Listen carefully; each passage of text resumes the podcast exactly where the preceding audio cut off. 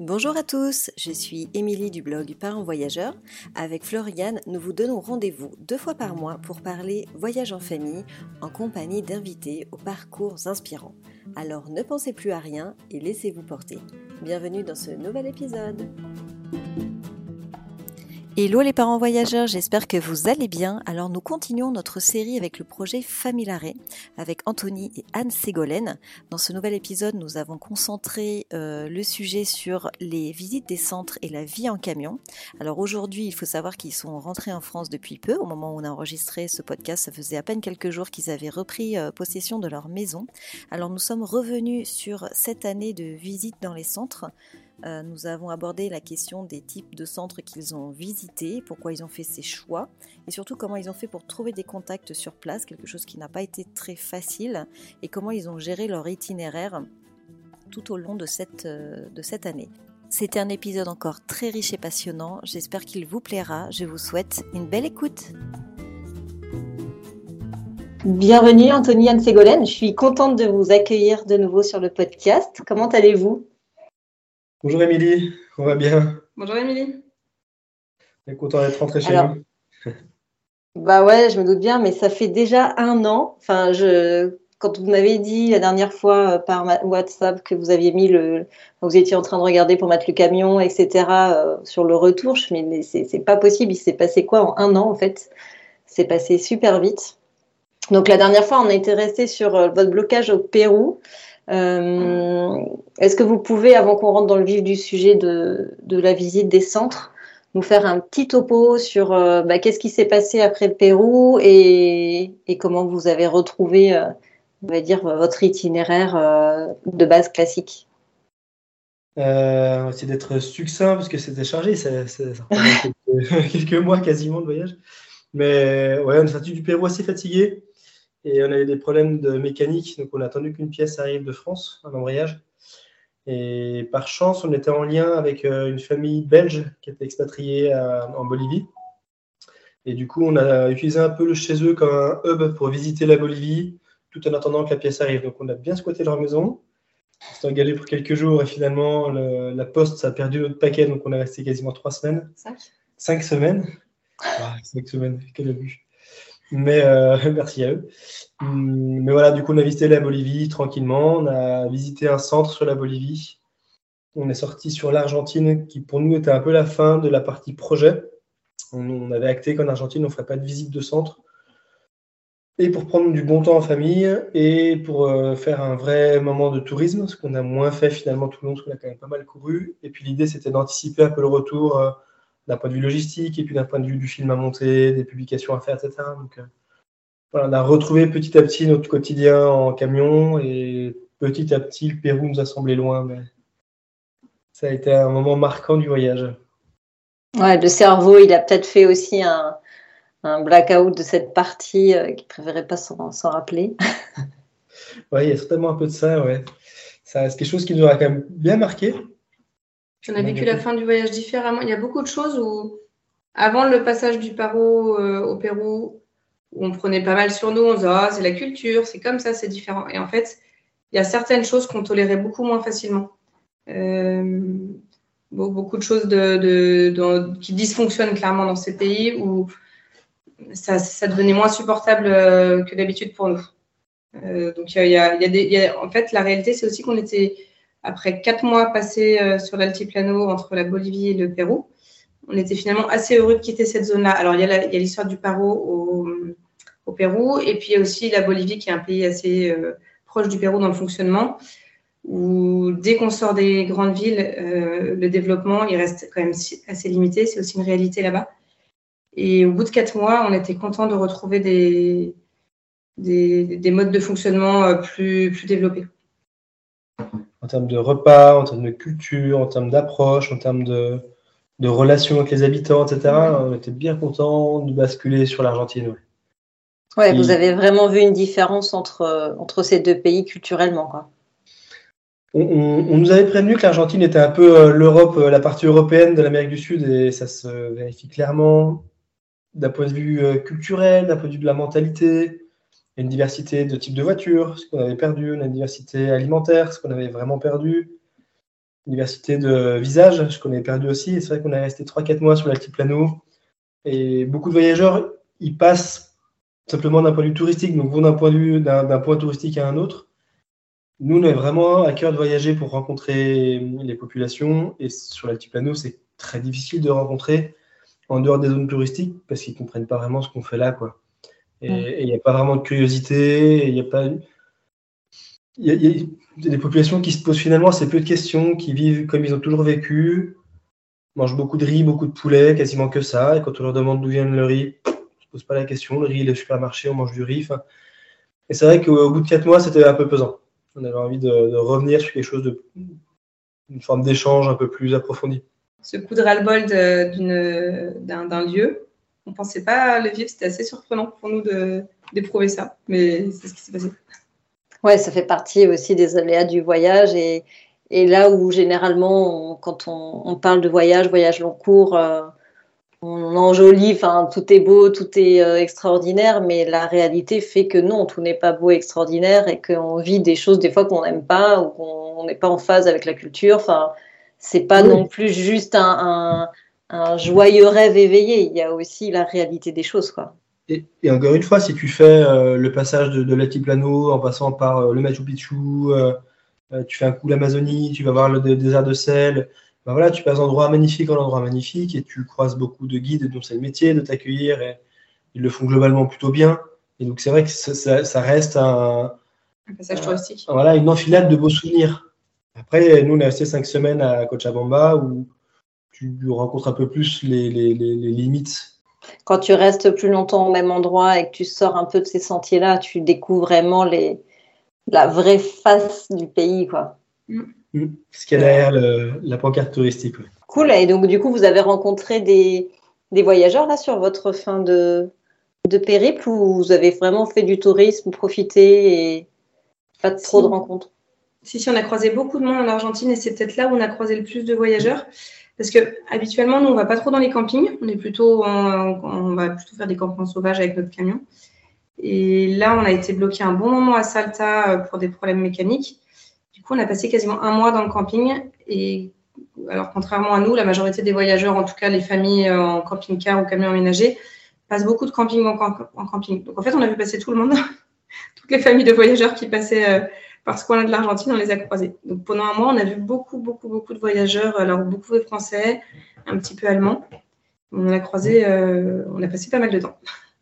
Bah, cool. Ouais, un petit retour, euh, un premier pas vers l'Europe. Euh, en parlant français, en ayant des enfants du même âge que les, que les nôtres, c'était pas mal. Bon, bah, c'est cool. Alors, si on revient sur le, sujet des, centres, euh, c'est vrai qu'on en avait parlé lors du deuxième ou troisième épisode euh, euh, où vous nous aviez parlé un petit peu du, premier centre que vous aviez visité, les personnes que vous avez rencontrées. Et après, c'est vrai qu'on n'en a pas trop reparlé. Est-ce que vous pouvez nous, faire un petit, voilà, un petit topo sur, de manière générale sur les centres que vous avez visités, dans quel pays on a fait peu de kilomètres pour le coup pour des voyageurs euh, sur un an. On a dû faire 12 ou 13 000 kilomètres, tu vois, alors que des fois on en croise qui font 35 000. C'est vrai qu'on est resté beaucoup plus sédentaire parce qu'on allait visiter pas mal de centres de, de, lieux où on est resté assez longtemps.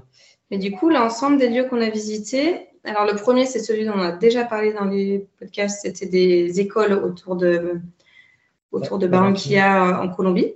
On va peut-être pas revenir dessus du coup. Euh, après, on a passé trois semaines dans un village de pêcheurs. Ce c'était pas un centre, c'était vraiment un village assez familial euh, euh, en Équateur, au bord de la mer.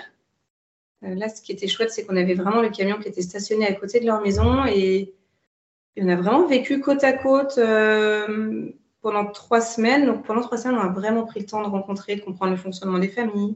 Alors, ça passait beaucoup par les enfants, évidemment, qui étaient toujours, toujours collés à nous, ou nos enfants qui étaient toujours collés à eux. Euh, les relations sont beaucoup faites comme ça. J'ai ce temps-là en Équateur. Ensuite, on a eu euh, un temps dans un orphelinat au Pérou, un orphelinat qui accueille des enfants de 6 à 18 ans. C'est un orphelinat qui est au nord du Pérou et dans lequel on a passé trois semaines et notamment euh, Noël. là, c'était vraiment un moment très fort du voyage pour nous aussi. on était venus au début pour passer 4-5 jours.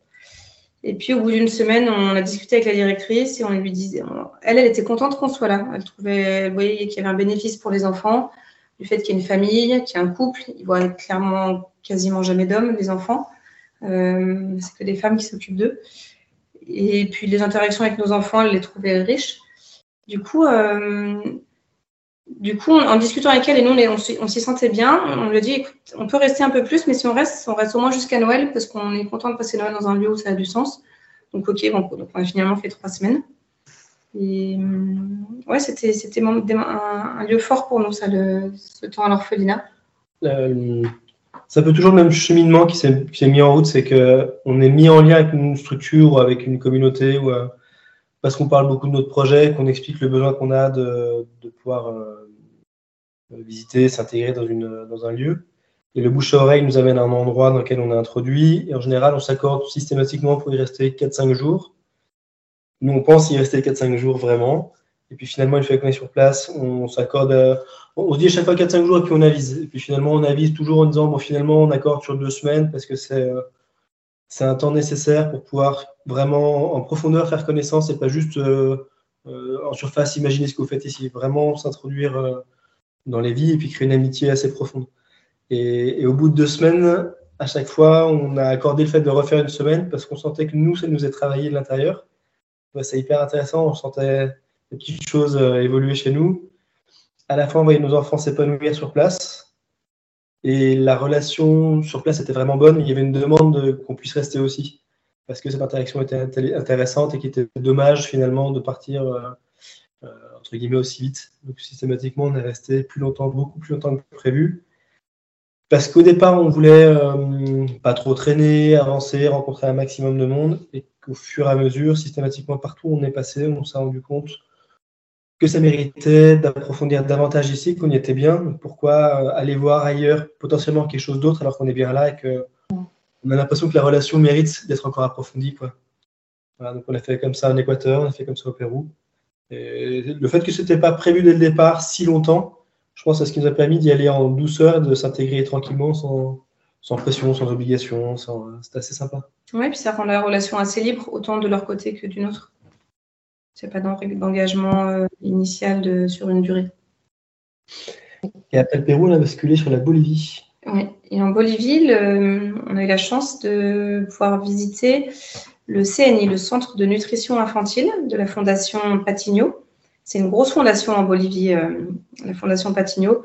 C'est un ancien, enfin, c'était un industriel euh, qui a beaucoup travaillé dans les, qui a, fait fortune grâce à tous les, travaux d'extraction des mines en Bolivie.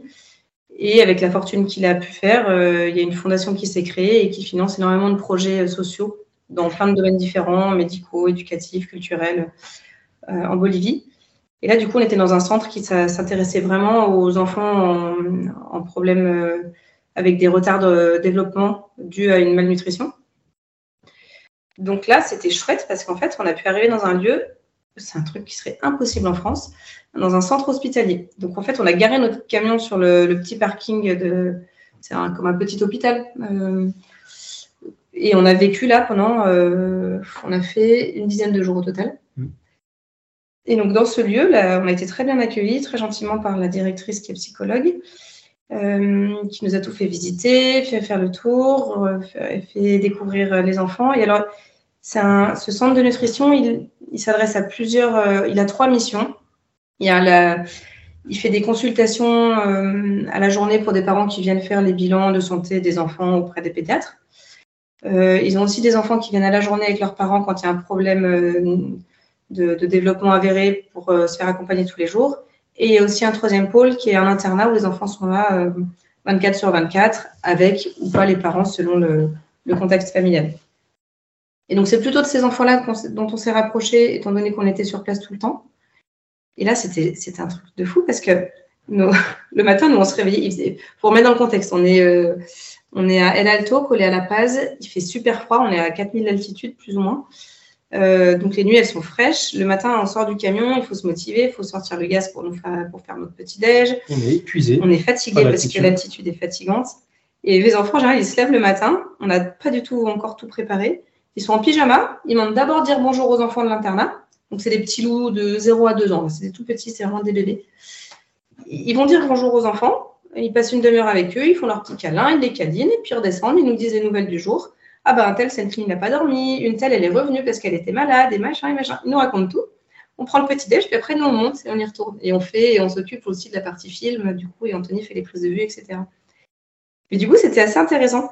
C'est quelque chose qui ne pourrait pas se faire en France, ça. Il était en liberté totale dans l'hôpital.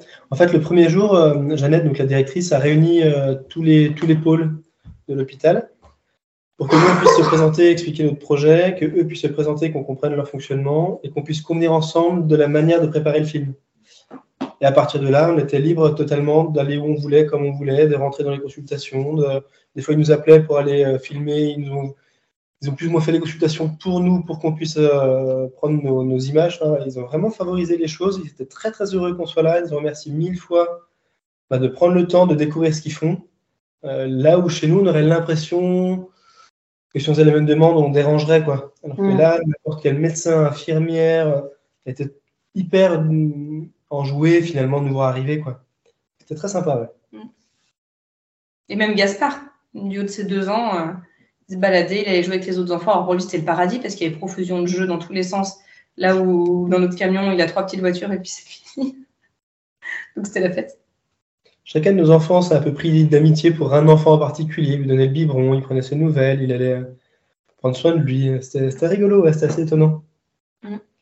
Et quand on est reparti de ce centre-là et qu'on a fait, après le tour de la Bolivie, on a attendu nos, pièces. Et juste avant de ressortir de la Bolivie, on a revisité un centre qui est rattaché à la Fondation Patigno, qui est un, centre périscolaire qui est au niveau de Potosi. Donc c'est pareil, c'est un lieu euh, très pauvre, c'est une montagne qui est entièrement euh, forée dans tous les sens de mines. C'est une montagne où il n'y a pas un brin d'herbe, c'est que du caillou. Et les enfants vivent là au milieu des cailloux dans des toutes petites bâtisses. Euh, c'est très très très sommaire. Et donc, par groupe, ils viennent au centre périscolaire pour avoir un, accompagnement scolaire avec quelques jeux, quelques animations. Donc, on a passé une grande après-midi là-bas. Mm. C'était assez touchant pour le coup. Donc là, pareil, on retrouve des enfants. Dans une immense précarité. nourris au coca. Précarité sociale assez, assez incroyable. Avec la peau brûlée par le vent et par le soleil. Euh, voilà, donc on, on passe comme ça de lieu en lieu avec des problématiques très différentes mais toujours un accueil très chaleureux de la part de la direction et des, équipes. Et à chaque fois, comment vous faisiez pour avoir le contact d'un nouveau centre?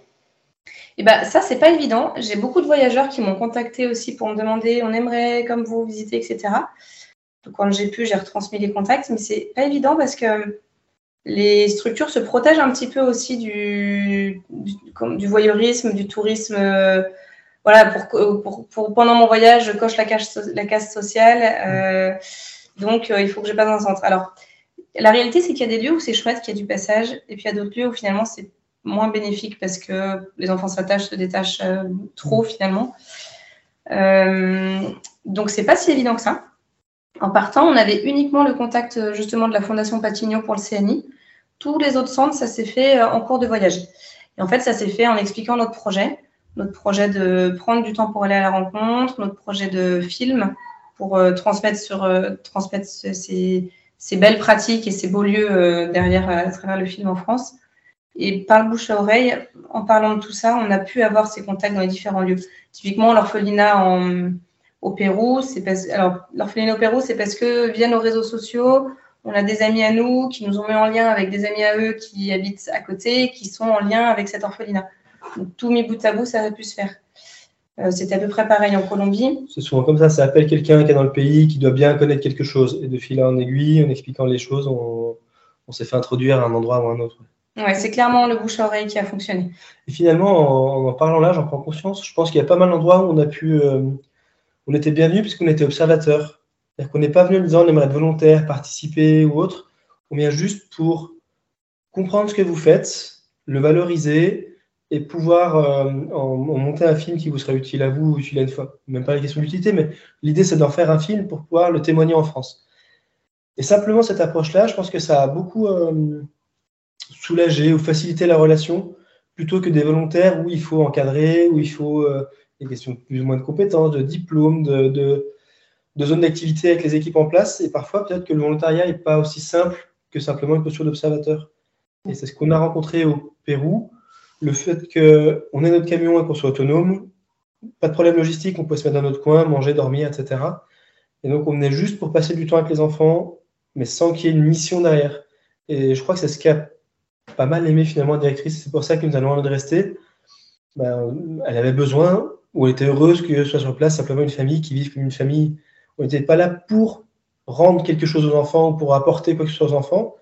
Juste, on a passé un temps ensemble et eux, ça leur a permis d'observer ce que, ben, comment vit une famille, de voir que c'est pas toujours euh, tout simple, de voir que parfois les, parents se fâchent aussi, que euh, la relation euh, du couple elle est comme celle-ci ou, ou, pas comme celle-là. Et elle, simplement, cette présence-là lui suffisait quelque part où était tout ce qu'elle ne pouvait pas leur apporter. Elle n'avait pas besoin de plus de, de, volontariat parce que ça amenait à des problématiques d'hébergement ou de rémunération de, auxquelles elle ne pouvait pas faire face. Oui, finalement, on ne se rend pas compte, mais être bénévole dans un centre, pour le centre, c'est un vrai coût, euh, pas que coût financier, mais une vraie charge supplémentaire, en fait. Effectivement, quand tu viens en tant qu'observateur, alors ça peut être à double tranchant parce que être observateur, justement, ça peut aussi être un peu mal perçu de, de dire bah, je viens observer ce qui se passe. Vous avez toujours été euh, accueilli, le projet il a toujours été bien compris de la part des, des personnes, parce qu'en plus, j'imagine, il y a le barrière, la barrière de la langue aussi. Ça a toujours été bien accepté. On prenait beaucoup de temps en arrivant pour expliquer, et pas que aux, aux membres des directions, euh, que les, que toutes les équipes puissent comprendre. Euh, alors, Felina, typiquement, c'était les, les TIA, ils appellent comme ça, c'est en gros les mamans de substitution des enfants dans chaque maison. Euh, on prenait le temps vraiment d'expliquer à chacun ce qu'on faisait là, pourquoi on était là et quel est l'objectif du film. Et du moment qu'ils avaient compris avec le film, euh, qui, qui, qui aide aussi, hein, parce que c'est un, un, un, intermédiaire finalement le film pour créer la relation. Après, une fois que la relation est créée, c'est facile, mais le fait qu'il y ait un film justifie notre présence, donc euh, donc c'est plus facile. C'est un vrai facilitateur de, de, mise en relation, de, de confiance, de. Clairement, ouais. Qui n'est pas simplement du voyeurisme ou, ou, de cage à cocher, mais qui avait un vrai projet derrière. Ouais, c'est clair que c'est super. Hein. Et eux, ils devaient être fiers aussi quelque part de bah, de montrer leur savoir-faire, d'expliquer comment ils fonctionnaient, euh, mettre en valeur leur euh, leur centre, j'imagine. Clairement. Oui, la plupart de ces centres-là aujourd'hui, ils ont des besoins. Euh, alors, des besoins divers. Euh, le Pérou, là, aujourd'hui, on a reçu un message, il n'y a pas longtemps, la directrice, ils perdent leur financeur principal. Exclusif, leur seul financeur. Oui. Donc, euh, eux, là, la question, c'est d'ici décembre, s'ils ne trouvent pas de financement, ils ferment, ils ferment boutique et les enfants sont éclatés dans tous les orphelinats publics de, du pays. Quoi. Donc, eux, il y a cette urgence-là de dire euh, on leur a fait une capsule vidéo spécifiquement pour eux. C'était un peu l'accord qu'on avait en disant bah, nous, on est très contents que vous veniez. Par contre, on a une demande à vous faire c'est faites une capsule sur nous parce qu'on a besoin d'avoir de la matière justement pour montrer comment on travaille bien, parce que des dossiers, ça ne suffit plus aujourd'hui, on a besoin de, bah, de, de convaincre que ce qu'on fait est bien. Et pour le coup, nous, l'orphelinat, on a halluciné l'amour qui est donné aux enfants là-bas, la qualité de l'accueil qui est fait. C'est tellement triste de dire que ce centre va fermer et en même temps, on ne sait pas trop comment on peut les aider plus. Euh, voilà, eux, ils ont ce besoin-là.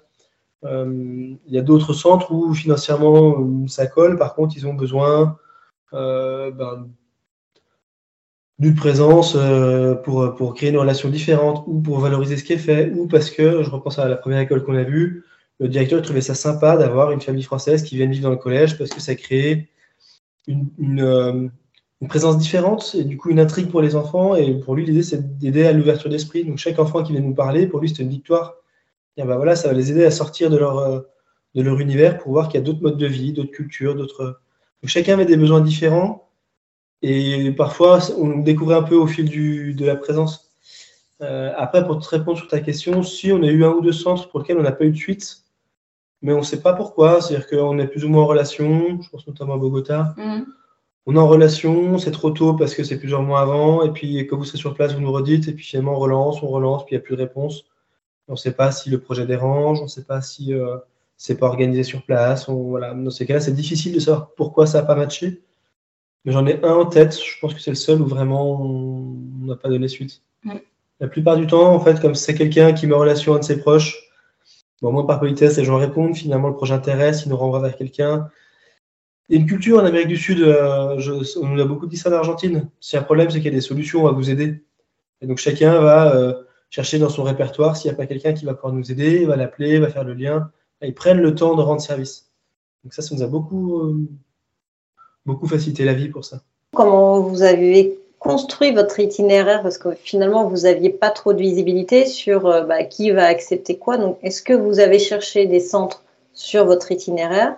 Ou est-ce que vous avez fait votre itinéraire en fonction des réponses des centres? Alors, il y a un petit peu des deux. Globalement, on a d'abord fait notre itinéraire parce qu'on a les contraintes du, camion euh, pour le shipping du camion. ça, c'était des incompressibles. Arrivée à Carthagène en Colombie, euh, départ de Montevideo en Uruguay. On n'avait pas 50 options, donc ça, hop, c'était tracé. Départ, arrivée, date, ça s'était calé. Après, euh, dans quel sens on passait? On savait dans quel pays on passait. Après, au sein d'un pays, par exemple, quand on est arrivé en, en, Colombie, on pensait directement partir vers le sud. Et finalement, les opportunités qu'on a eues, et c'était incroyable, et heureusement qu'on l'a saisi, nous ont permis d'aller visiter l'établissement scolaire euh, à Barranquilla, mais ça, c'était au nord. Donc là, on a réadapté notre itinéraire. Mais par exemple, on a eu des gens aussi qui nous ont proposé de nous mettre en contact avec des centres en plein, des, institutions en plein milieu du Brésil. Euh, là, on a décliné direct, on n'a même pas euh, proposé raison. Là, c'était, ça nous faisait changer complètement l'itinéraire du voyage. Et en plus, à ce moment-là, là où on était dans le voyage, on n'avait plus le temps. Et, le Brésil était sur une autre langue. Donc nous, avec les enfants et nous, on progressait sur l'espagnol. Donc on s'était donné quelques règles. Le point d'arrivée, le point de départ, sachant qu'on n'était pas tout à fait sûr de ramener les camions, ce qu'on fait finalement, mais on s'était dit que potentiellement on pourrait le vendre. Les points de départ, point d'arrivée, plus ou moins les pays à traverser, et on s'était dit on peut faire un détour pour une structure comme on a fait Barranquilla et finalement la Guarira, encore plus au nord. On peut faire un détour euh, pour un centre qui, nous semble correspondre au projet. Par contre, on ne remet pas tout en vrac ou on ne va pas faire des milliers de kilomètres pour aller voir un centre loin parce que dans nos, points de départ ou dans nos règles, on va dire, l'idée c'était de faire le moins de kilomètres possible. Parce que euh, les enfants sont petits, le camion est bruyant, qu'on consomme euh, du diesel, qu'on préfère sur notre route trouver des endroits sympas et s'y poser plutôt que de faire plein de kilomètres pour aller voir un endroit sympa et revenir. Voilà, dans l'idée des enfants, on en a partout. Et donc, il n'y avait pas forcément la nécessité de faire des grands détours. Après, là, on allait, euh, quand on était en Argentine, on avait passé par un ranch quelques jours pour l'anniversaire de notre fille, là, pendant que le camion était en, travaux. Et finalement, on a découvert que le ranch était en partenariat avec une école qui était un peu dans la brousse. Finalement, voilà, on peut tirer un peu les ficelles. Quand on pose un peu les questions sur place, tout le monde connaît une école, un orphelinat. on, peut se faire mettre en relation assez facilement finalement. Et est-ce que vous, vous étiez mis un nombre de centres euh, obligatoires, un nombre de centres minimum à visiter ou des, euh, des, thématiques à respecter, par exemple, voilà, voir les tout petits, voir les plus grands, voir aussi peut-être des personnes âgées ou, ou est-ce que euh, voilà, vous vous êtes laissé porter par euh, les rencontres et, finalement, peu importe, on va dire, le thème du, du centre, vous vous étiez mis des objectifs par rapport à ça? Bah, Il y a un petit peu des deux. On ne s'est pas mis de contraintes énormes au départ. Par contre, euh, en revanche, par rapport à la cohérence pour le film, quand on a eu la possibilité d'orienter un petit peu les choix de structure, on l'a fait. Donc, Colombie, on n'a rien choisi, les écoles et toutes les œuvres sociales qui y avait autour de l'école, ça, ça nous est arrivé dessus. On avait. Enfin, si on a un petit peu réorienté, c'est-à-dire qu'au début, nous faisait visiter des, des maisons qui rénovaient, enfin, ils retapaient des maisons pour des familles en difficulté. Euh, en fait, on voyait que des adultes et c'était compliqué pour nos enfants de trouver leur place dedans. Donc, en en discutant avec le directeur, paf, il nous a basculé sur la visite de l'école à côté. Bon, pas bah, très bien. C'est des visites qui étaient très courtes. On restait 20 minutes, on repartait. Et nous, on s'est dit, pour le film, on apprend. Les images ne racontent pas grand-chose. Et nos enfants étaient pas à l'aise sur place. On venait sur une visite, on comprenait rien. donc ça, on a vite réorienté en disant, finalement, on préfère voir les enfants eux-mêmes que de voir euh, leur entourage. Après, pour le village de pêcheurs, ça, ça s'est fait euh, tout seul. On n'a rien décidé, rien choisi. Et de toute façon, un village, ma foi, il y a de tout le monde, de, tous les âges dedans. On a fait le choix d'y aller quand même. Oui, on a fait le choix d'y aller, oui.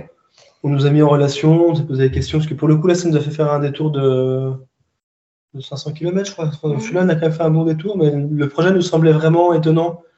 Ça nous a été présenté comme étant une communauté indigène, qui, une communauté de pêcheurs indigènes, et qui était très adorable et qui adorait accueillir des, visiteurs. Euh, quelques temps. Donc là, pour le coup, on a pris le temps de beaucoup échanger et finalement, on y est allé. Mm. Ensuite, l'orphelinat euh, au Pérou, euh, on était content de, pouvoir venir dans un orphelinat parce que c'est quelque chose d'assez particulier dans l'accueil des enfants. Et on est, on est content d'avoir pu en, visiter un. Ça aurait, été un manque, sinon, je pense. En tout cas, par rapport à la cohérence du film, toujours. Et après, là, là, où pour le coup, on a un petit peu orienté et choisi, c'est le dernier centre visité, c'est le centre de nutrition infantile la Fondation Patigno a beaucoup de structures. Et au début, le directeur de développement avec qui on a été en contact nous, proposait de venir visiter l'hôpital pédiatrique de Cochabamba. Euh, oui, Cochabamba. Et sachant que nous, on avait déjà eu pas mal d'enfants grands euh, dans les lieux qu'on a visités, on lui a demandé, nous, de plutôt visiter le centre de rénutrition infantile qui s'adresse à des 0,5 ans. Et en réalité, quand on y était, il n'y avait que des 0,2 ans. Euh, donc là, pour le coup, on a orienté parce que ça nous paraissait intéressant de montrer l'accompagnement pour le tout petit et aussi autour de l'accompagnement du tout petit, l'accompagnement de la famille, euh, ce, qui était, ce qui est assez riche, je trouve, de mettre en avant à ce moment-là. Ce, centre travaille vraiment sur euh, bah, les besoins alimentaires de l'enfant, mais en même temps, presque le plus important, c'est toute la partie affective qui va autour de l'enfant. Accompagner les parents à ce qu'ils se mettent dans la peau de parents, en fait qu'ils aient confiance en eux, qu'ils montrent de l'amour à leur enfant, qu'ils prennent conscience de l'importance pour l'enfant d'être aimé. Euh, voilà, donc ils ont tout un, tout un programme pour les parents. Nous, on trouvait ça hyper, enfin, on a un peu d'équation en place, mais c'était hyper riche. Après, ce qu'on on n'est pas parti avec rien non plus. Au départ, on était parti faire un projet sur les fragilités au sens large. On pensait faire handicap, personnes âgées, etc., etc. Et on en a discuté avec, euh, on a deux personnes qui nous accompagnent sur notre projet, euh, Riyad Salem et euh, Gilles Coulon. Elle, est réalisatrice et lui travaille justement sur les questions de, handicap. Et lui nous avait dit attention, vous partez sur un truc qui est trop large et vous risquez de vous perdre un peu en route et d'avoir un film qui sera pas très cohérent ou trop trop trop global. Peut-être ça vaut le coup de cibler une, une population en particulier. Et en expliquant l'histoire qu'on avait, d'avoir visité Miséricordia en 2018, d'avoir découvert que nos enfants étaient euh, pleinement partie prenante du projet, que eux se mettaient en lien avec les autres enfants et que c'est ce qui nous permettait à nous finalement de les suivre dans le, dans le projet. Euh, on a décidé d'aller vraiment sur la partie de l'enfance et que nos enfants seraient partie prenante pleine et entière de ce projet-là. Et finalement, le film, on a beaucoup parlé avec eux, avec nos enfants, leur demander comment est-ce qu'ils vivaient les choses, comment est-ce qu'ils voyaient les choses. Euh, quand on était à l'hôpital de, de l'Alto, on a accompagné une petite fille qui devait rentrer chez elle et finalement, elle est revenue. C'est nos enfants qui nous ont avertis, ah, tiens, elle est revenue, puisqu'ils étaient toujours. Donc le fait d'être avec des enfants a certainement facilité que nos enfants s'épanouissent dans le projet et va enrichir le film davantage que si on était allé voir des personnes âgées ou que des personnes handicapées. Voilà. C'était un, choix certainement plus enrichissant pour nous. Ça nous a permis de nous spécialiser un petit peu dessus. Parce que, pareil, on n'est pas, pas réalisateur au départ. Donc, prendre des images que d'enfants, ben, on apprend. Si tu prends un coup des enfants, un coup des personnes âgées, un coup et eh ben, ça change un peu la donne, donc euh, ça oblige à se concentrer davantage ou à être un peu moins disponible. Ou, voilà. On a quand même donné cette règle-là. Les enfants, au fil du temps, s'est dit tiens, on a déjà eu ces, profils-là, ce serait bien de terminer avec d'autres profils, mais ça, c'est un peu fait sur le tard. Et, l'idée, c'était qu'il euh, y ait une, une, alternance entre des temps que en famille, donc la partie plutôt itinérante, et des temps vraiment posés dans les centres où on a la rencontre. Donc l'idée, voilà, c'était on n'avait pas fait un itinéraire précis de où on serait à quel moment. Par contre, en route, on s'est dit, ce serait bien de faire un enfant par pays, un peu dans le projet du film, donc un centre par pays. Et après, on passe d'un centre à l'autre en visitant un peu. Donc finalement, le film a beaucoup drivé l'itinéraire. hyper intéressant le choix de le choix de parler des enfants en plus en, en tant que parent enfin c'est quand même un sujet qui est difficile quand même. Comment vous l'avez vécu en fait ce côté vraiment émotion quand on voit des enfants orphelins enfin 5 ans ou des enfants dénutris euh, pour 2 ans enfin émotionnellement ça doit être euh, fort. Comment vous avez géré ça? Ouais c'est hyper prenant ça c'est sûr. Je pense qu'il y a deux choses en tout cas pour ma part. À mon avis, ce sera peut-être différent pour toi, mais mmh. Euh, pour ma part, il y a deux choses. Euh, c'est dans mon domaine professionnel. Donc, finalement, c'est quelque chose que j'ai appris à gérer et qui n'est pas si difficile pour moi. Euh, mais c'est sûr que dès qu'on se replonge un peu dans le contexte, waouh, les chances de démarrage dans la vie ne sont pas les mêmes pour tout le monde, ça c'est très clair. C'est sûr qu'on est pris effectivement. Et puis, bah, ma foi, quand il y a des fois, il y a des grosses émotions et que parfois c'est dur, bah, ça n'empêche pas de verser une larme avec la personne en face et c'est pas grave en fait. Euh, on peut partager la, souffrance. Et puis une autre chose pour moi, c'est de. Je me suis aussi beaucoup mis dans la posture d'accompagner nos enfants à comment ils reçoivent la fragilité et la difficulté. Du coup, finalement, je me suis rarement, je me suis pas souvent mis en premier plan directement dans la relation, mais j'étais plutôt en second plan, c'est-à-dire que c'était nos enfants qui avaient le, le, premier pas sur la relation. Et en général, moi, je prenais le deuxième, parce qu'Anthony était plutôt derrière la caméra. Mais du coup, le, en fait, de se retrouver en posture d'accompagnant dans une situation forte émotionnellement, c'est très différent que de la prendre de plein fouet aussi. Donc finalement, pour moi, ça n'a pas été si difficile que ça. Après, il y a des moments, c'était très fort émotionnellement, c'est sûr. Et puis, et puis comme je disais, une, larme qui coule, c'est pas grave, quoi. On a le droit de trouver quelque chose de dur et fort et de, de montrer, même à la personne en face, qu'effectivement, on, est d'accord que sa situation est difficile, quoi. C'est particulier parce que euh, de rester trois semaines sur un lieu euh, pour, pour, pour certains d'entre eux, parce qu'on est resté deux semaines à Banquia, trois semaines chez les pêcheurs à Canaveral et puis trois semaines au, à Fouina, dix jours à l'hôpital. On est quand même resté sur des temps très longs, enfin très longs, pas des mois non plus, mais des temps suffisants pour créer une relation avec les enfants et leur environnement. Et du coup, bizarrement, c'est pas ce à quoi je m'attendais en partant, mais beaucoup de joie en fait. Parce qu'on arrive, on est parfois extrêmement bien accueilli, parfois c'est un peu plus euh, sur la retenue, mais on sent qu'on est bienvenu. Et en fait, il n'y a pas de misérabilisme sur place. Les choses sont comme elles sont, elles sont comme ça, et on travaille que ça se passe bien?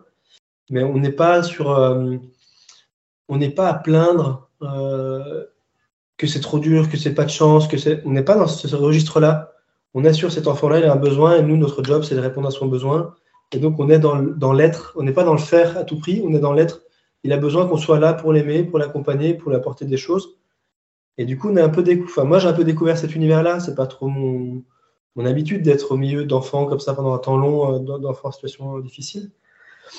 Et finalement, on découvre que ces enfants-là, ils se plaignent pas, en fait, ils sont trop heureux, ils sont hyper heureux de ce qu'ils vivent. Et il y en a certains qu'on a interviewés, la plupart d'entre eux, ils ont parfois conscience que, que pas, ils ont moins de chance que d'autres d'être là. Mais j'ai pas souvenir d'un enfant qui dit c'est pas juste, quoi. Ma, situation, elle est injuste. Ils ont toujours dit, bah voilà, moi, ma situation, elle est comme ci, elle est comme ça. Je rêve demain de faire des études, d'avoir tel métier.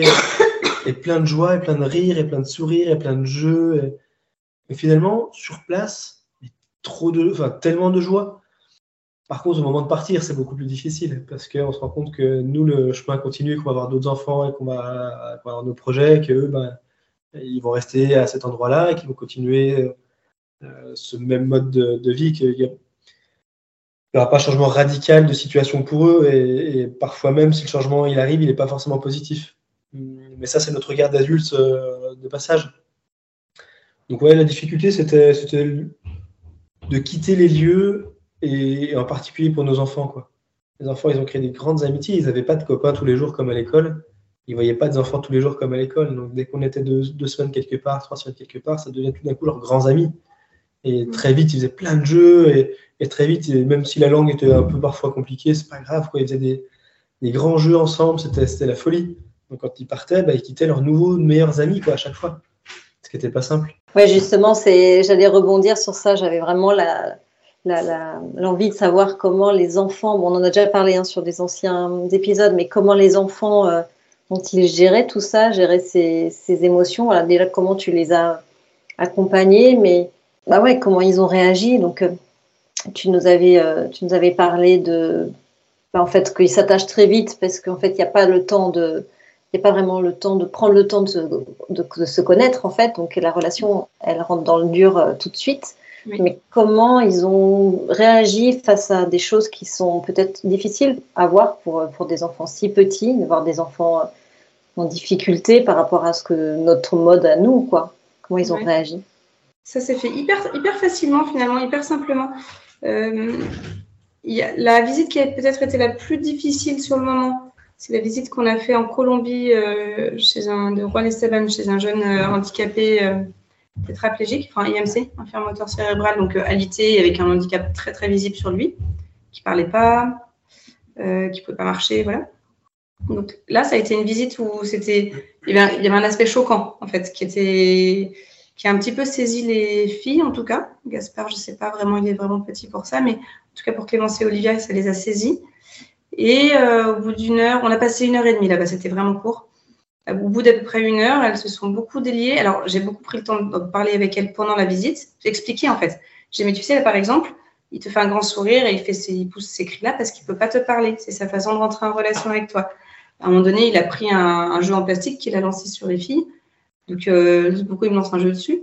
Alors en fait, tu vois, c'est qu'il veut jouer avec toi. Il, ne gère pas ses mouvements. Donc il a pris avec sa main comme il pouvait, il l'a jeté comme il pouvait. C'est arrivé sur ta tête. C'est pas qu'il veut te faire mal, c'est qu'il veut jouer avec toi.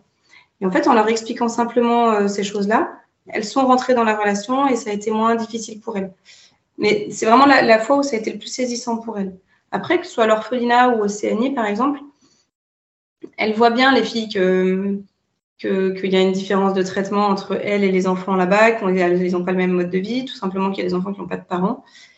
Euh, mais je trouve que les, problèmes, on les voit beaucoup avec nos yeux d'adultes, parce qu'en fait, les enfants, euh, bah, ah, elle est trop sympa, euh, elle est trop sympa, avec elle, je rigole trop bien. Oh, elle, n'est pas sympa, elle m'énerve, elle fait toujours gna gna gna gna gna. Enfin voilà, en fait. comme des enfants. Comme des enfants. Et, et, en fait, on pose beaucoup nous, les problématiques avec nos yeux d'adultes.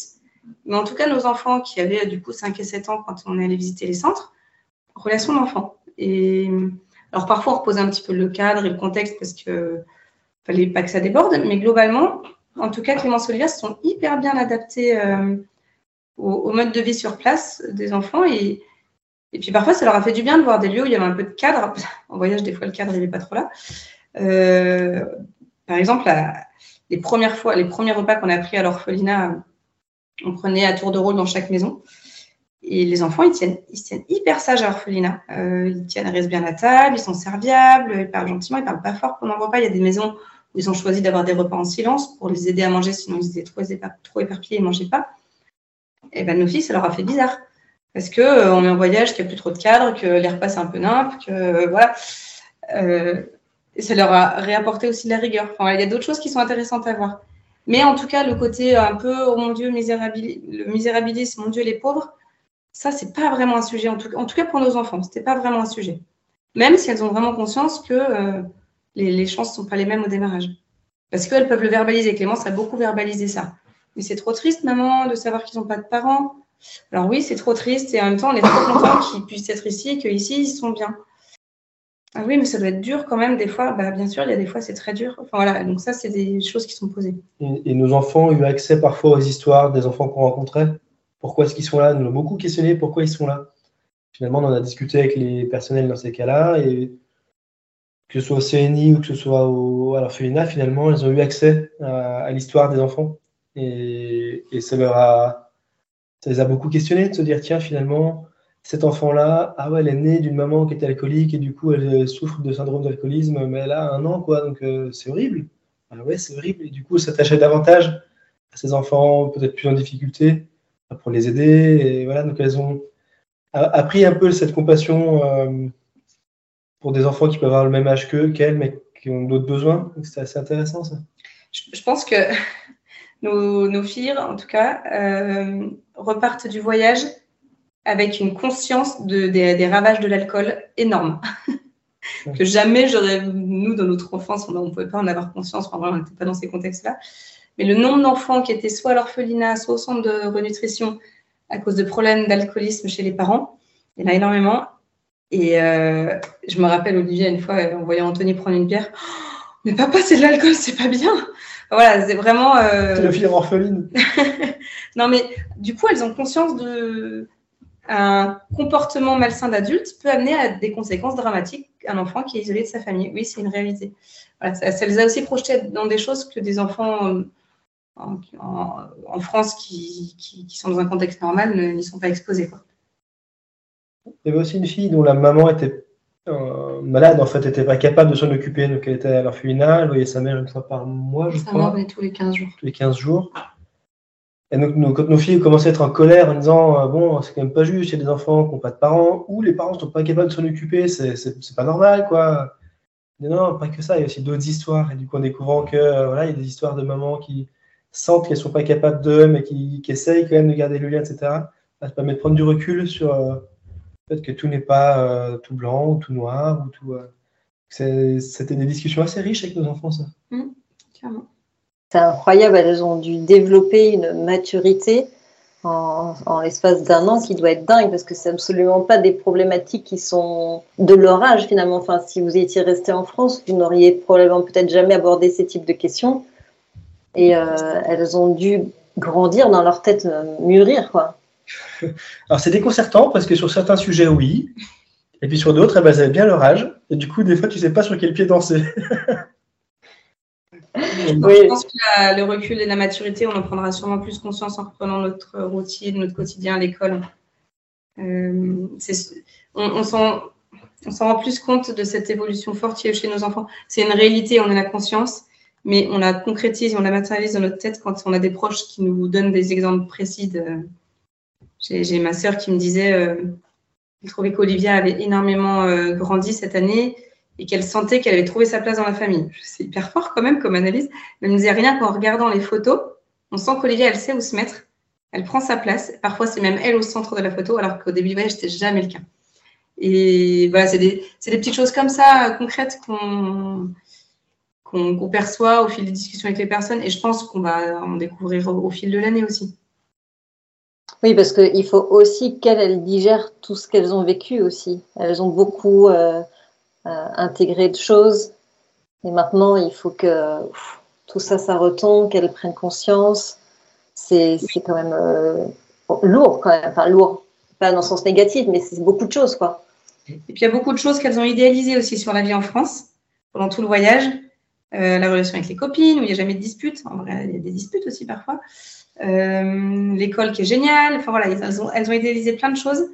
Et probablement qu'en rentrant en, septembre, en tout cas à l'école, de reprendre le contact avec la réalité, c'est possible aussi qu'elle réatterrisse et qu'elle reprenne conscience de certaines autres choses du voyage. on verra. Affaire à suivre. Oui. et, euh, du coup, puisque là tu en parles, je, fais la transition, mais euh, pendant la pendant l'année, vous avez fait l'école à la maison ou vous avez laissé de côté ça parce que vous étiez sur euh, aussi d'autres sujets Non, on a fait l'école. elles ont suivi le cursus scolaire on a pris, enfin, on a recentré. J'ai beaucoup travaillé avec leur maîtresse avant de partir, parce qu'elles retrouvent les mêmes maîtresses en rentrant. Euh, donc, on a vraiment priorisé sur euh, en français lecture, écriture. Euh, on a avancé en mathématiques et c'est tout. Et on n'a rien fait d'autre. Et tout le reste, c'est ce qu'elles ont appris sur le tas et elles ont appris. Elles reviennent quand même. elles parlent quasiment une langue pour Clémence. Olivia a des bonnes notions d'espagnol déjà. Voilà, il y a plein de. En fait, voilà, elles ont appris plein de choses sur le tas, effectivement, sur la vie itinérante, avec le voyage, avec les rencontres. Donc, on a priorisé sur certains fondamentaux, maths, français, et voilà. Et vie quotidienne. Et vie quotidienne. des enfants qui savent cuisiner, qui savent faire les cuissons, qui savent. Euh, C'est la petite fierté de l'année. Les, les filles sont capables toutes les deux, chacune, de faire leur pâte à crêpes toutes seules et de cuire leurs crêpes toutes seules.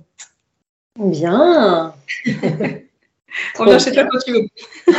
ah bah ouais, surtout pour des crêpes, euh, on est partant. et du coup, cette vie, euh, cette vie au, camion, comment étaient rythmées vos journées et qu'est-ce que vous, enfin, sur quel sujet vous aviez un peu lâché prise et d'autres où vous n'avez pas lâché et ça vous a demandé de l'énergie ou pas? Comment ça s'est compilé tout ça, cette, euh, cette, enfin, cette routine, en fait, ce quotidien? Il y a plusieurs fois, j'ai eu envie de lâcher l'école parce que concrètement, c'est réellement une vraie contrainte et c'est réellement une vraie charge. Euh, mais du coup, c'est pas le choix qu'on a fait parce que les filles, elles ont vraiment besoin de, développer lecture, écriture, quelque. Enfin voilà, ça n'aurait pas été un bon choix, je pense. Euh, il y a un truc sur lequel on a complètement lâché, c'est les doudous dans la voiture quand on roule. Donc si, on n'a pas complètement lâché parce que le matin c'était interdit et l'après-midi elles y avaient droit. Mais c'est des trucs qu'on avait, on avait arrêté. Avant de partir en voyage, c'était toujours doudou dans le lit et c'est pas négociable. Je ne vais pas avoir des grandes filles qui se promènent dans la maison avec un doudou toute la journée à la main. Et là, pendant la route, on a lâché l'affaire. Sur quoi Au final, on a réadapté un cadre. L'idée, c'était de. Euh, en cours de route, le premier mois et demi a été assez compliqué. C'était assez tendu, les filles entre elles, les règles, etc. On était tous épuisés. On était très fatigués, du coup c'était assez euh, sous tension et pas de plaisir. Quoi d'un mois et demi, on se dit bon, si c'est ça l'année qu'on passe, il n'y a pas d'intérêt, on, va écourter. Et finalement, on s'est fait conseiller. Enfin, on a appelé à droite à gauche et on a eu un très bon conseil qui disait mais posez-vous euh, en famille et chacun donne ses besoins et des besoins de chacun, vous recréez des nouvelles règles de famille un peu collégiales. Parce que là, vous apportez des règles qui ne sont pas comprises par elles, elles ont perdu tous leurs repères, donc c'est peut-être un peu trop. Et peut-être que leurs besoins à elles en itinérance sont différents que vous ne les entendez pas bien on s'est posé comme ça pendant une demi-heure, une heure. On fait le tour, chacun, c'est quoi les besoins, c'est quoi les contraintes, comment on peut faire pour que ça marche, pour qu'on puisse manger, pour qu'on puisse laver les affaires, etc. Et de ces discussions-là, des propositions des filles, on a édité un nombre de règles, de choses à faire pour que ça puisse marcher. Parce que mine de rien, euh, une journée complète en camion, il faut faire les trois repas, il faut faire les lessives, euh, parfois ça sèche pas très bien, il faut aller faire les courses, il faut faire l'école, euh, il faut trouver des centres où on va, il faut faire la route. C'est quand même des journées qui sont extrêmement chargées. C'est vrai que beaucoup disent Ah, bah tiens, t'es parti en vacances. Nous, on dit Non, on est parti en voyage, en fait. On revient défoncé, quoi. On est loin, loin, loin d'être reposé. On est épuisé. Parce qu'on avait des journées qui étaient hyper chargées. Du réveil de Gaspard, donc en tout 6-7 heures en moyenne, jusqu'au coucher, 22, 23 heures parfois, parce qu'une fois que monde est couché, bah, comme partout, hein, tu ranges ton camion, tu refais les choses, tu prépares ta prochaine lessive, et puis nous, tu rajoutes euh, les publications, les photos, le film, etc. Donc ça faisait des journées qui étaient quand même hyper chargées. Donc on a produit ces règles ensemble, et on les a beaucoup tenues au début, puis après on n'y revenait pas uniquement dessus. C'était affiché dans le camion, on a fait des petits dessins, on reprenait tous les soirs, est-ce que, est que l'école s'est bien passée? Oui, non. Est-ce que euh, vous êtes bien parlé entre vous? Oui, non. Est-ce que, vous... avez fait votre service quotidien? Elles avaient un service à faire par jour. C'était soit passer le balai dans tout le camion, parce que mine rien, on faisait trois fois par jour parce que ça salit très vite. Euh, soit faire la vaisselle, soit aider à la lessive, soit un service par jour. Et tous les, tous les soirs, comme ça, on faisait le point. Est-ce que vous avez bien parlé? Est-ce que vous avez fait des gestes agréables? Est-ce que euh, vous êtes coupé la parole? Est-ce que donc vraiment les règles de base Chacun dit Ah, ben moi j'ai besoin qu'on m'écoute. Ben oui, mais si tu as besoin qu'on t'écoute, il faut que toi t'écoutes les autres. Donc c'est devenu règle, on s'écoute. On a produit nos règles comme ça. Et ça nous a permis assez vite de retrouver un, cadre plus serein en famille. Et du coup, on a un peu trouvé nos routines. Puis le matin, Gaspard se lève, il prend encore la tétée. Pendant qu'il prenait la tétée, je commence à préparer les crêpes. Les filles me rejoignent.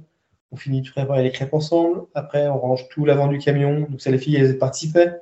Elles rangeaient un peu leur lit, elles rangeaient les rideaux, etc.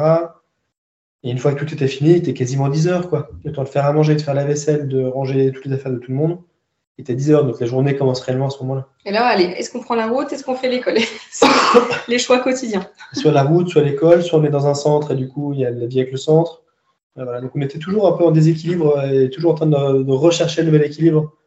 Parce que être itinérant dans la Pampa ou être itinérant en ville ou être sédentaire dans un centre, c'est des contraintes très différentes. Donc il n'y a pas vraiment eu de règles complètes. Après, je crois qu'il y a un truc sur lequel moi j'ai lâché plus, c'est la préparation du film. Et finalement, bah, il fallait qu'on mange, il fallait qu'on soit propre, il fallait etc., etc. Donc au bout du bout, c'était un peu la, dernière, euh, la dernière tâche qui sautait dans, la journée. Et du coup, je me retrouvais avec pas mal de boulot à faire là en rentrant, mais c'est le, le, jeu.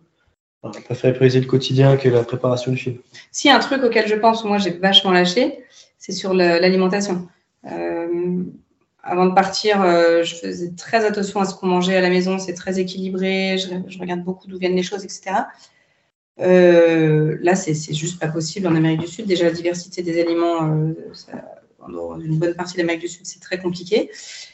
Et, puis la réalité, c'est que du coup, je pouvais pas faire tout, l'école, les machins. Enfin bref, du coup, c'est Anthony qui gérait les repas, qui faisait les courses. Et donc, je peux pas, en ne faisant pas les repas, en faisant pas les courses, ajouter mon niveau, enfin, imposer mon niveau d'exigence. Et la réalité, c'est que même avec un niveau d'exigence qu'on recherchait un peu, il me disait j'ai fait trois fois le tour du magasin, je t'assure qu'il n'y avait rien de plus. Voilà. Tu as du riz, beaucoup de riz, beaucoup, beaucoup de riz, des pâtes. Un peu de lentilles. Un peu de lentilles. Et quelques légumes. Des fois, tu as quelques légumes qui sont plus ou moins bons. Tu as des grands supermarchés, ils appellent ça des mercados centrales là, dans certains pays. Des grands marchés où tu as un peu tous les produits frais, donc tu as les fruits, les légumes, les, les viandes, les poissons, etc. Sauf que tu as les poissons qui pendent, tu as la viande qui pend, c'est pas Tu as des mouches partout et en fait, ça sent pas. Parfois, c'est très bien et parfois, ça sent très mauvais. Et en fait, on a acheté des fois juste des fruits et légumes dans ce genre de marché. Et en fait, on a dû les jeter parce que ça empestait dans le camion trop. Donc, ouais, l'équilibre alimentaire était assez compliqué à trouver. Donc, ça, c'est clairement un truc sur lequel j'ai lâché.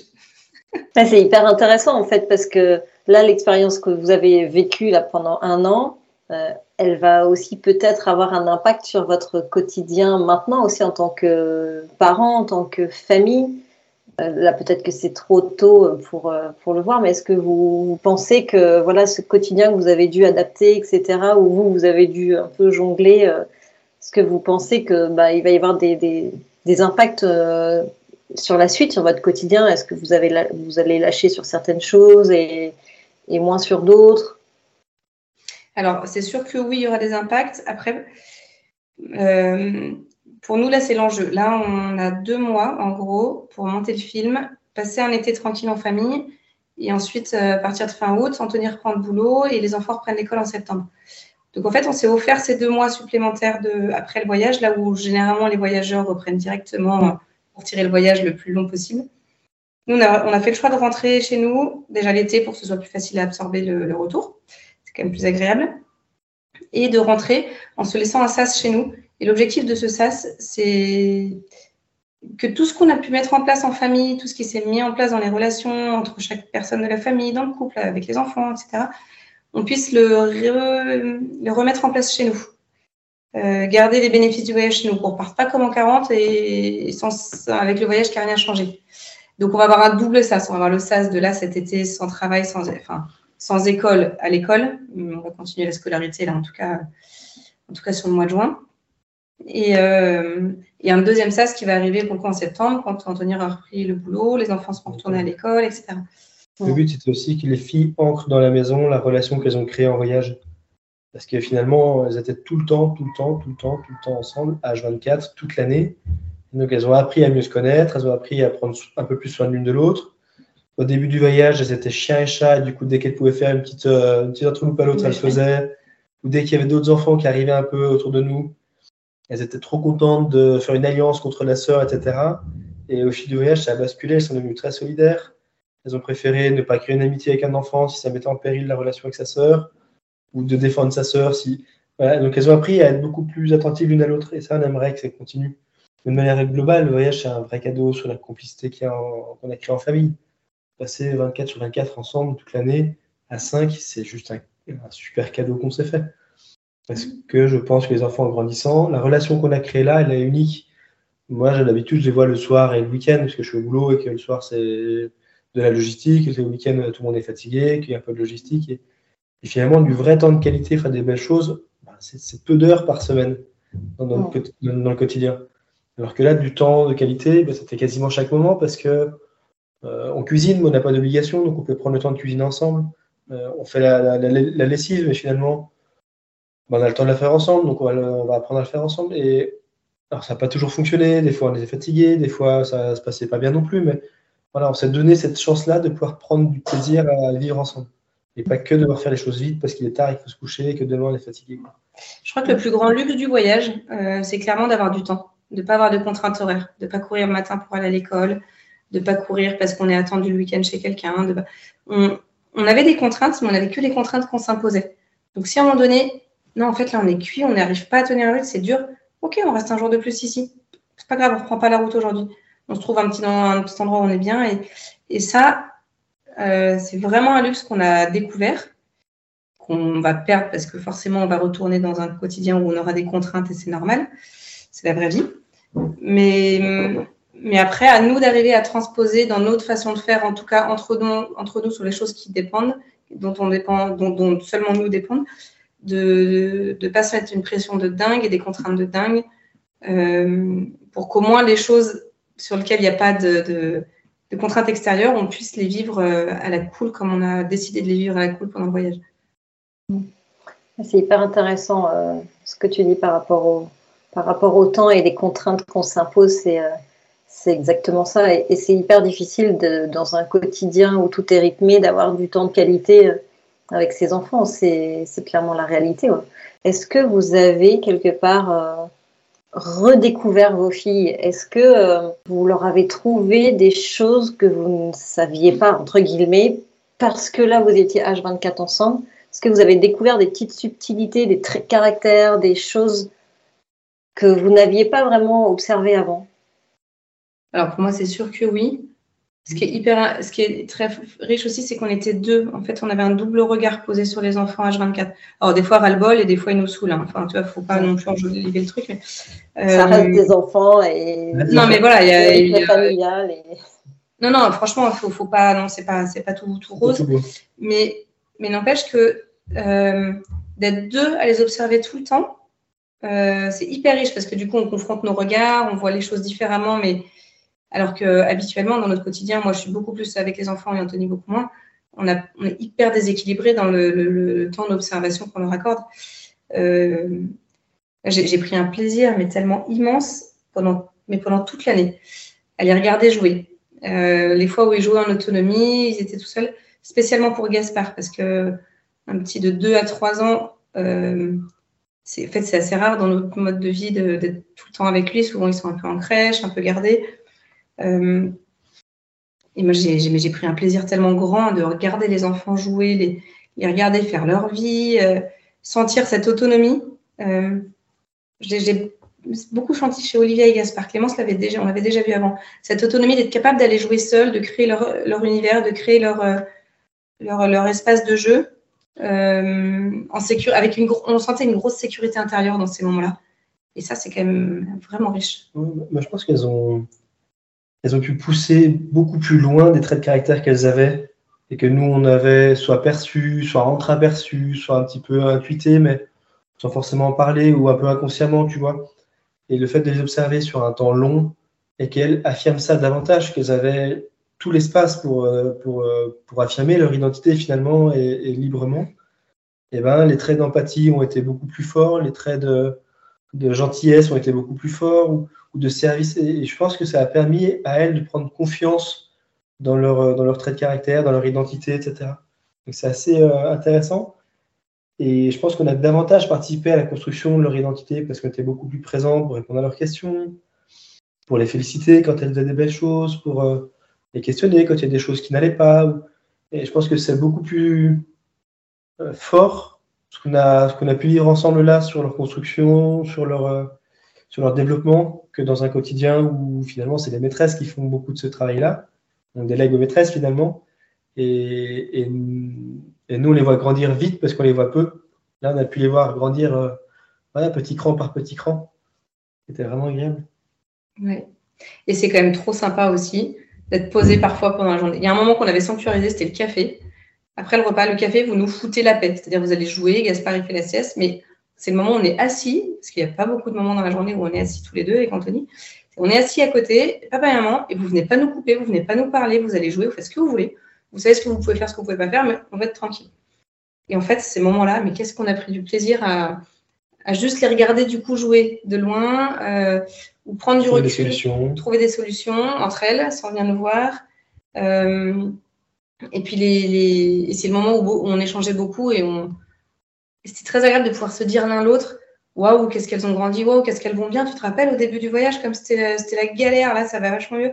Ah ouais c'est clair. Et en fait de pouvoir se réjouir ensemble euh, un petit peu tous les jours. On n'est pas juste sur la fin de journée où euh, allez on fait le check-up du planning, toi tu fais ça, moi je fais ça, et là tu es là à quelle heure Ça, c'était pas du tout dans le, quotidien. Euh, mais pouvoir se réjouir des avancées des enfants euh, au quotidien, ça c'était vraiment chouette en, euh, couple aussi.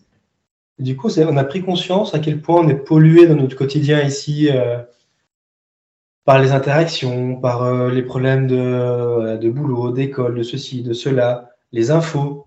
Pendant un an, on n'a pas écouté les infos. Donc pendant un an, on n'a pas eu toute la pollution négative.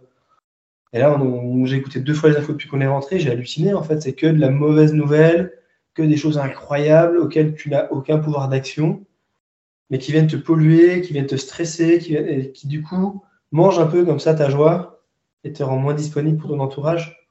Et c'est vrai que depuis qu'on est parti, les infos sont nous ont un peu quittés. On a regardé beaucoup moins de films. Chez nous, il n'y a pas de télé, mais on regarde des films de temps en temps. Là, on en a eu beaucoup moins.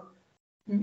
Et les enfants ont réappris à prendre des bouquins. Et, voilà, donc on se dit, tiens, finalement, dans notre quotidien, si on pouvait réancrer un certain nombre de, bonnes pratiques, bah, on, va essayer de, les ancrer. Ouais. C'est top. Et là, euh, à chaud, comme ça, de manière très objective, euh, cette vie à 5, est-ce que euh, demain, on vous dit, vous avez la possibilité de repartir pour un an vie H24 à 5 pour signer ou pas vraiment quoi? Ouais. Oui, carrément. On a posé la question à nos enfants quand on était en Argentine, juste avant que le camion parte. On dit Bon, bébé, on va partir. Comment vous le prenez, etc. Et, est-ce que ça vous dirait qu'on reparte? Je me suis dit Ah, je pense qu'elles vont nous dire non, parce que c'était quand même.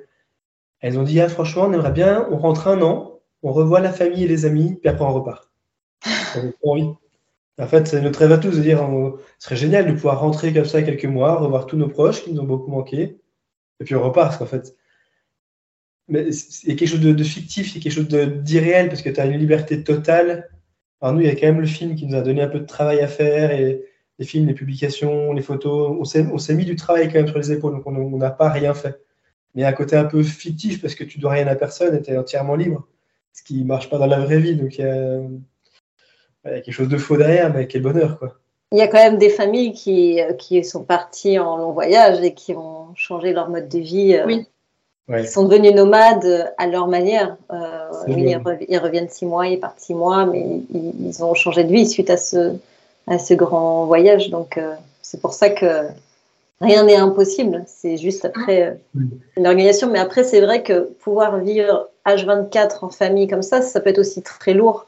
Et de se dire, est-ce que vraiment tu as envie de ça tout le temps? Là, c'était une parenthèse. Est-ce que tu as vraiment envie de renquiller de manière définitive sur ce rythme qui est aussi très lourd? Donc. Euh, Moi, j'avoue que là, on était sur un mode assez spartiate parce que notre, notre camion faisait qu'il était construit pour qu'on vive dehors. Mais du coup, toutes les lessives, on en a beaucoup fait à la main. Euh, les repas, on les a fait en cuisine dehors. Euh, on a quand même un vieux camion qui n'a pas de direction assistée, etc. physiquement, ça, ça, pèse. Et c'est vrai que si on devait se dire, tiens, on repart sur un autre projet d'au moins un an ou de plus ou autre, je pense que c'est intéressant d'avoir un genre de clignotant où tu rentres de temps en temps avec un peu de confort aussi pour euh, nous, dans notre quotidien, je pense que ce serait compliqué de le garder à temps plein, surtout qu'il est tout petit ou les nuits ne sont pas encore top. Mais, mais ouais, c'est quand même top. Peut-être que si on repartirait sur partait, on se donnerait un peu plus de confort. On s'offrirait un véhicule plus confortable. Euh, avec euh, là, là notre camion, il est, top sur plein de choses. N'empêche qu'on ne peut pas avoir quelqu'un qui se repose dans un lit parce que s'il est ouvert, tu n'as pas accès à la cuisine. S'il y a quelqu'un qui fait l'école, on se marche dessus pour la cuisine. Enfin, voilà, il, est, il est modulable parce qu'on peut faire plein de choses avec, mais rien en même temps. Mmh. Et ça, c'est un truc qui était pesant. Donc, je pense que si jamais on est amené à repartir sur de la longue durée, on réfléchira autrement et, avec un peu plus de confort parce que mine de rien, euh, le confort, euh, ça a de l'importance dans le quotidien. C'est vrai que chacun doit avoir sa place, etc. Ça doit pas être, ça doit pas être simple. Est-ce qu'il compte, il va sortir le, film? On espère produire les DVD, pour octobre-novembre. Ok. le but c'est qu'on puisse, on va faire deux trois diffusions euh, du film là autour de nous et l'idée, c'est qu'on ait déjà le DVD sur place, que ça fasse un peu le cadeau de Noël, tu vois. Donc, il faut que Bah, écoute, je vous remercie beaucoup tous les deux d'avoir pris le temps de, répondre à mes questions. C'était toujours hyper intéressant, comme d'hab. merci, à toi aussi pour le temps. Écoute, c'est avec plaisir. Et puis, bah, on se dit euh, à la rentrée, passez un bel été, profitez bien. Profitez aussi. Vos, vos, proches. Et puis, euh, bel été à tous les parents voyageurs.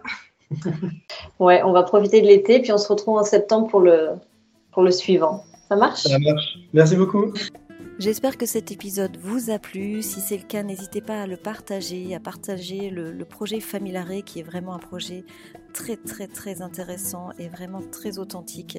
Je vous invite à, en parler autour de vous. Tous les articles sont condensés sur une même page sur le site pour que ça soit beaucoup plus facile euh, pour ceux qui découvrent le projet de reprendre tout depuis le début. Donc n'hésitez pas euh, à en parler autour de vous. Nous ferons un dernier épisode pour clôturer le sujet et le projet avec euh, justement la publication du film, l'aboutissement de cette année de voyage. Floriane se joint à moi pour vous souhaiter un très très bel été. C'est l'heure pour nous de faire un break estival pour revenir euh, à la rentrée en forme avec des nouveaux projets et des nouvelles interviews passionnantes de parents voyageurs. On vous souhaite euh, de profiter pleinement de vos enfants et de vos vacances et on se retrouve en septembre. Bye